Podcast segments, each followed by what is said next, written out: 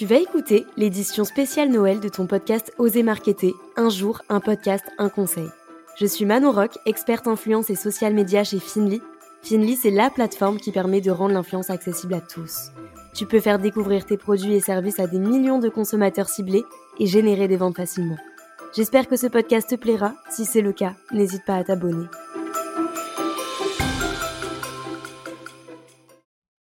Hello la team podcast, bienvenue dans ce 20e épisode d'Oser Marketer, édition Noël. Aujourd'hui, je suis accompagnée de Valentine Soda et on va parler de personal branding. Valentine, comment tu vas? Est-ce que tu peux te présenter?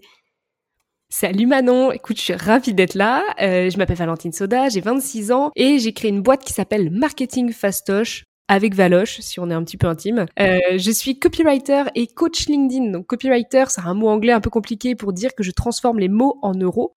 En gros, je forme les entreprises à écrire de façon plus percutante, à convertir. Et puis, je manie ça du coup sur LinkedIn avec du coup euh, un coaching pour apprendre à publier du contenu, pour avoir des textes engageants et pour avoir aussi un personal branding percutant, un personal branding qui se remarque sur la plateforme parce qu'il faut absolument sortir du lot. Donc, on est pile dans le thème du podcast d'aujourd'hui. Carrément, c'est trop bien. Et ça fait combien de temps, toi, tu, que, que tu t'es lancé sur LinkedIn? Je me suis lancée sur LinkedIn en janvier 2021, tu vois. Donc on rajeunit pas, hein, ça va faire deux ans. Hein. Ok, mais ça reste quand même récent pour la notoriété que t'as parce que t'as quand même une communauté qui est hyper engagée. Moi, je regarde souvent tes publications et t'as quand même pas mal de likes, de commentaires. Euh, t'as une vraie communauté qui te suit. Oui, j'ai de la chance. Non, franchement, j'ai une communauté super et mine de rien, je me la pète un peu, mais c'est tout organique. C'est-à-dire que j'ai jamais fait de pub, j'ai jamais fait de ligne magnet, j'ai jamais fait de euh, comment je peux dire ça, n'importe quoi pour attirer en fait en masse. Je me suis pas connectée en masse, j'ai pas lancé de robot. C'est vraiment que des posts et des gens qui s'abonnent à moi parce qu'ils apprécient bien euh, ce que je poste. Donc j'ai de la chance, je suis contente. Trop trop cool, ouais, t'as de la chance. Et euh, comment t'as eu le courage de publier ton premier post sur LinkedIn et euh, surtout après, comment t'as eu euh, l'envie de continuer Qu'est-ce que ça t'apporte LinkedIn? J'ai publié mon premier post parce que je me sentais misérable. J'étais ruinée comme tout et je cherchais un boulot absolument. Et je t'avoue que j'ai pris le courage en regardant beaucoup ce que faisaient les autres je me disais que les autres n'avaient pas l'air non plus d'être. Euh, t'avais pas besoin d'avoir un triple diplôme, t'avais pas besoin d'être Einstein, t'avais pas besoin d'être la plus belle, la plus forte, la plus intelligente pour poster. T'avais juste besoin d'être sincère et authentique dans ce que t'avais envie de dire. Donc euh, j'ai pris un petit peu le, truc à bras le corps et je me dis bon allez. Et puis surtout en se disant au pire si ça fait un bide, personne l'aura vu. Et je supprime, c'est pas grave. Je me suis dit exactement la même chose. Moi c'était pas pour un taf, mais euh, je me suis dit pareil. De toute manière, si personne le voit, si, si tu flops, bah c'est pas grave parce que personne l'aura vu, donc tu seras tapé la honte devant personne, donc c'est pas grave. Et quand même ma mère qui me suivait, quand même, j'avais peur. Ah, c'est bien, au moins t'avais déjà un like d'assuré. c'est ça. Et euh, qu'est-ce qui t'a fait continuer après euh, à poster sur LinkedIn au tout début, c'était vraiment très égocentrique, c'était l'addiction au like. Tu t'as l'impression d'être aimé, t'as des vues, t'as des gens qui te disent bravo, félicitations, tu te sens comme une ouf. Et puis après, c'est les échanges avec les gens. À chaque fois, dans les commentaires, t'avais toujours quelqu'un qui était absolument brillant dans sa réflexion ou qui t'envoyait un message après. Je me suis fait des copains aussi. Et puis ensuite, pour le boulot, ça m'a apporté du boulot que je ne pensais pas pouvoir euh, avoir. En fait, moi, je proposais rien, c'est la demande qui a créé l'offre. Donc j'ai construit mon offre par rapport à ce qu'on me demandait et j'apprenais beaucoup plus avec mes clients qu'à l'école. Donc j'ai fini par arrêter l'école pour euh, me, focus sur cette activité-là. Et justement, c'était quoi l'effet, euh, enfin l'élément un petit peu déclencheur qui a fait que maintenant c'est devenu ton, ton métier? L'élément déclencheur, ça a été, ça se passait mal dans mon alternance. Ça se passait mal parce qu'ils ne comprenaient pas ce qui se passait avec LinkedIn. Euh, ils avaient l'impression que je les doublais ou que je passais trop de temps sur LinkedIn par rapport à mon alternance, ce que je peux comprendre. Hein. Mais euh, voilà, comprenaient pas ce qui se passait, essayaient de trop contrôler ma création de contenu, essayaient de me faire vendre leurs services dans chacun de mes posts, et ça, ça me plaisait pas. Donc euh, on a fini par se séparer là-dedans, et je me suis dit, mais j'ai pas du tout envie de retrouver un autre taf, en fait. J'ai envie d'être 100% pour mes clients, j'ai envie de toujours plus, j'ai envie de rencontrer d'autres gens, j'ai envie d'avoir du temps pour, bah, pour faire des podcasts, pour euh, créer de la visibilité. Et puis tu vois, aujourd'hui, j'ai une alternante, donc ça me permet de transmettre ça à elle aussi qui débute sur LinkedIn. Donc c'est vraiment que du kiff depuis que, depuis que je me suis lancée à 100%, c'est que du kiff. Et ça fait un tout petit peu plus d'un an que je suis à 100% sur ce projet. Trop bien, bah bravo. Je sais que c'est dur de se lancer euh, seul dans un projet. Et là, c'est trop bien que tu aies déjà pu recruter quelqu'un, parce qu'au bout d'un an, recruter quelqu'un, c'est quand, même, euh, assez cool. Et euh, est-ce que tu t'es toujours senti légitime de poster sur LinkedIn? Parce que je sais que c'est un frein. souvent, moi, on vient me, me, poser des questions sur LinkedIn et on me dit, bah, j'ai peur de poster, je sais pas vraiment quoi dire, je sais pas si je peux le dire, je sais pas si je suis légitime, etc. Est-ce que toi, tu as eu ce cas-là aussi? Oui, et je pense que je l'aurai toujours. Et je suis OK avec ça tu te sens jamais vraiment légitime. Il y, a, aucun moment, je crois, où je poste un truc en me disant Oh, ça, ça va cartonner. Oh, ça, ça va plaire aux gens. Oh, ça va être génial. Non, non, pas du tout. À chaque fois que je poste, je suis en mode oh, c'est quand même pas terrible, mais bon, on va le tester quand même, tu vois. C'est que du test, et puis après, c'est ton lecteur qui dit si c'est bon ou pas. Donc moi, je, suis juste ok, je vis avec ça. Après, légitime si on parle de syndrome de l'imposteur. Oui, il y a des fois où je me dis, mais les gens s'en foutent complètement de ce que je raconte. Et puis des fois où, euh, ouais, t'as un petit peu plus la patate, t'es content, j'ai fait un beau carrousel, j'ai au moins envie de montrer le travail que je fais. Tu te dis, bon, bah, ça fait un bide, ça fait un bide, hein, c'est pas dramatique. Il n'y a pas le stress de j'ai atteint une certaine notoriété, si je bide, les gens vont se foutre de moi. Je pense que les gens s'en foutent complètement et euh, de toute façon, ils sont pas là pour moi, ils sont là pour eux et ce que je peux leur apporter à eux. Ouais, ça, je suis complètement d'accord avec toi. Et en plus de ça, euh, bah, dans la vie, tu trouveras toujours plus expert que toi, euh, quelqu'un qui maîtrise mieux le sujet que toi, tout simplement. Donc toi, tu as juste à apporter tes connaissances et ça Ça plaira à, des personnes et ça plaira peut-être pas à d'autres. Et, pas grave, tu vois, c'est comme ça et tu as quelque chose à apporter. Et je pense que chacun, tu vois, a, quelque chose à apporter sur LinkedIn. Et c'est ça qui est cool, c'est qu'on peut tous s'exprimer sans forcément euh, être quelqu'un, tu vois. Donc ça, c'est sympa. Et comment tu définirais au final le personal branding? Personal branding, c'est la marque personnelle, c'est le fait en fait de, de, se faire remarquer par certains attributs. Donc ça va être une couleur, ça va être un objet, ça va être une expression, ça va être un nom particulier, à tel point que ça devient une marque. Et le personal branding, ce qui est intéressant, c'est que tout le monde le construit tout le temps sans s'en rendre compte. Sur les réseaux sociaux, sur un site web, sur un portfolio, sur un CV, même quand on est étudiant, n'importe où, n'importe quel support permet de développer son personal branding. Et ce qui est génial, c'est que c'est pérenne, c'est quelque chose qui reste.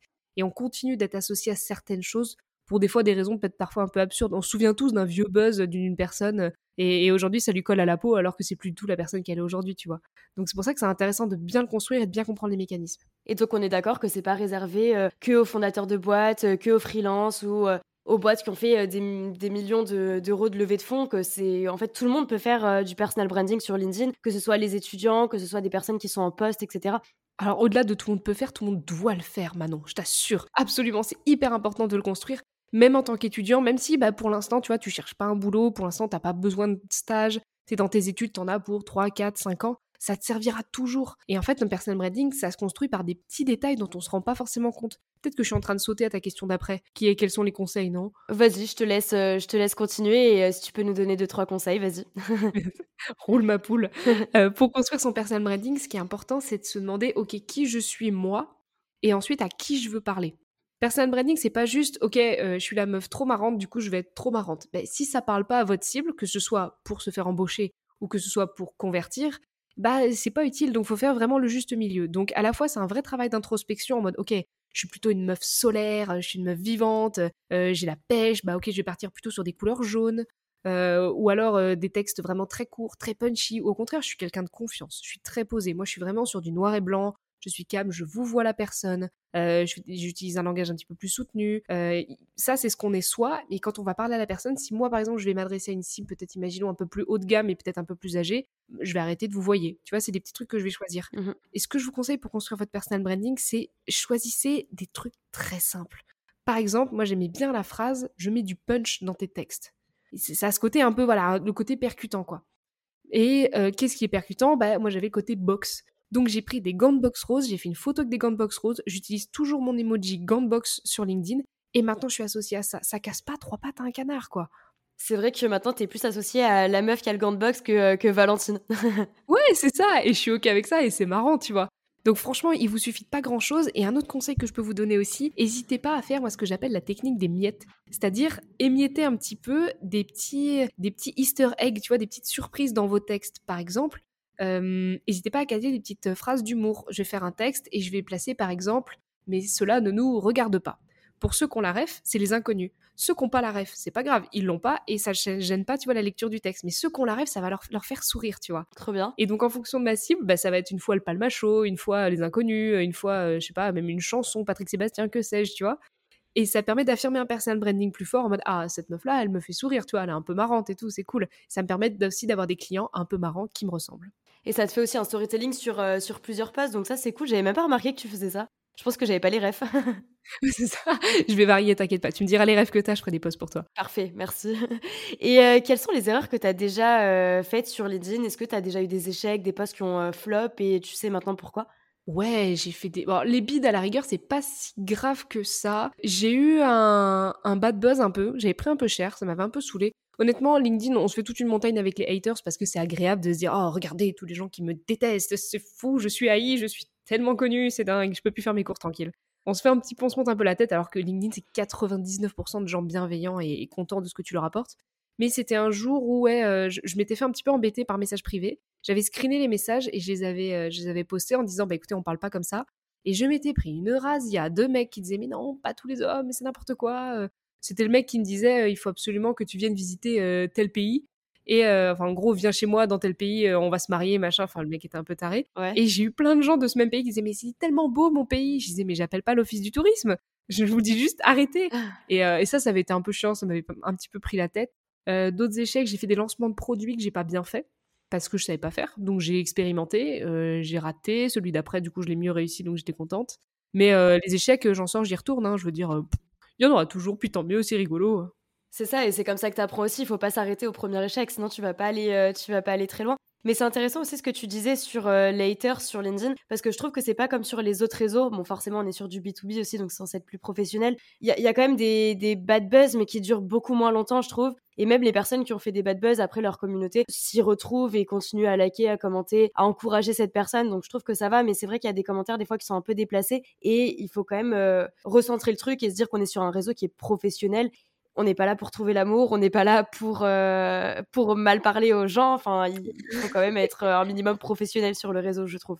Mais je pense que tu as mis le doigt dessus, c'est que c'est vraiment un réseau où les gens ont leur vrai nom, leur vrai prénom et leur boîte dessus en général il y a toujours des comptes un peu troll, un peu fake, où euh, ça va être un faux nom et puis là, la personne est là vraiment juste pour faire du mal aux gens. Mais ça, ces gens-là, c'est pas censé nous atteindre. Mmh Donc, c'est quand même un réseau qui est assez bienveillant. Et aussi, il faut le dire, c'est dur de publier sur LinkedIn. Ouais. C'est chaud, patate, Manon. Mmh. Franchement, tu, tu, tapes euh, tous tes anciens collègues, tes anciens euh, potes de fac, tu dis, ils vont me juger, ils vont se foutre de moi. Parce qu'il y a un ton très spécial à LinkedIn qui est quand même assez égocentrique. Donc, il faut être assez à l'aise de parler de soi sur LinkedIn. Donc, on a peur de ça. Donc les gens sont bienveillants parce que la plupart des gens commentent, like, mais ne vont jamais publier du contenu eux-mêmes. Donc c'est pour ça qu'il y a ce climat quand même de, ouais, de, bienveillance et d'empathie qui est quand même agréable et qu'il faut surtout conserver sur LinkedIn. Clairement, bah moi c'est les raisons pour lesquelles de base je voulais pas publier sur LinkedIn. Je suivais énormément de personnes, bah, comme toi d'ailleurs. Euh, je regardais vos posts, etc. Et je me disais, mais c'est trop bien ce qu'ils font, j'aimerais trop faire ça, mais euh, non, je vais pas le faire parce que euh, il y a telle personne qui me suit ou est-ce que je suis vraiment légitime et qu'est-ce que je vais raconter de toute façon, etc. Donc euh, c'est plein de plein de questions et au final après je me suis dit bon euh, au pire tu testes, tu verras et, euh, et ça a pas tout de suite bien marché. Hein. J'ai testé dans le vide. je publiais deux à trois fois par semaine, personne regardait mon contenu, mais c'est pas grave, j'ai continué, moi ça m'amusait. Et après j'ai pris cet automatisme, dès que je faisais quelque chose, j'étais contente de le faire, bah, je mettais un post LinkedIn, et petit à petit j'ai commencé à créer une communauté qui est pas énorme, mais, euh, mais en tout cas, ça fait toujours plaisir quand tu peux partager ce que tu fais avec des gens euh, que ça peut aider ou qui sont intéressés par ça. Oui, oui, oui. il faut surtout se dire que tout ce que tu as dit a déjà été dit, c'est sûr, mais jamais avec ton ton et jamais avec ton personal branding. Clairement. Et euh, toi, du coup, aujourd'hui, tu accompagnes des marques sur LinkedIn. De quelle manière tu les accompagnes quels, quels, sont tes services, tes prestations que tu offres à ces marques? Aujourd'hui, j'ai surtout un, un, coaching LinkedIn. En fait, c'est un coaching moitié LinkedIn, moitié copywriting, tu vois où je vais faire un gros coaching en physique en général, je me déplace dans les bureaux des boîtes. Et donc le matin, on est vraiment focus copywriting, en mode voilà, comment on écrit un texte, comment on écrit une phrase simple, quels sont les verbes d'action, voix active, voix passive, on revoit le site web, on revoit les landing pages. Et le fait d'être présent, ça permet aussi de former tout le monde globalement, et pas juste l'équipe marketing ou la stagiaire qui va se taper tous les postes. Tu me suis? Et ensuite, l'après-midi, on est vraiment focus LinkedIn. Donc là, on est optimisation de tous les profils, l'algorithme, création d'un vrai calendrier éditorial, comment écrire un post en moins de 20 minutes et qu'il fasse un petit peu plus que 4 likes, quoi. Sinon, ça rend fou. Et ce que j'adore, c'est le faire en physique parce que du coup, tu vois les objections, les freins, tu vois tout le monde qui se regarde, euh, tu peux soulever les peurs, tu peux les résoudre. Et, euh, et ça, c'est un vrai kiff. Et quand tu sors de ce coaching, tu as toute la vision de l'entreprise qui est fixée sur LinkedIn. Il n'y en a pas un qui est laissé pour compte, il n'y en a pas un qui est perdu. Et tout le monde avance, en fait, dans le même sens en créant du contenu. Donc, parfois, c'est vraiment pour de la marque employeur pour recruter, parce qu'aujourd'hui, il y a une vraie crise de, recrutement. Mmh. Ou parfois, ça va être du coup vraiment visibilité ou, euh, ou euh, création, bah, développement du chiffre d'affaires en fait. Trop bien. Et euh, je trouve ça bien aussi que tu le fasses en physique parce qu'il y a de plus en plus de formations, de copywriting, etc. Et c'est tout le temps en visio. Et je trouve que ça crée pas du coup un vrai lien avec les personnes que tu vas former. Et je pense qu'elles seront plus à l'aise. Et même toi, euh, c'est plus facile, je pense, de former en physique. Enfin, ça doit être dur parce que forcément, tu es devant des personnes euh, physiquement parlant. Mais, mais en tout cas, tu peux vraiment créer un lien. Tu peux voir justement quels sont leurs freins, comment les aider, etc. Passer un petit peu derrière leurs ordinateurs et leur donner un coup de pouce. Donc ça, c'est vraiment trop stylé. Et, et aujourd'hui, tu fais ça toute seule, du coup, les formations?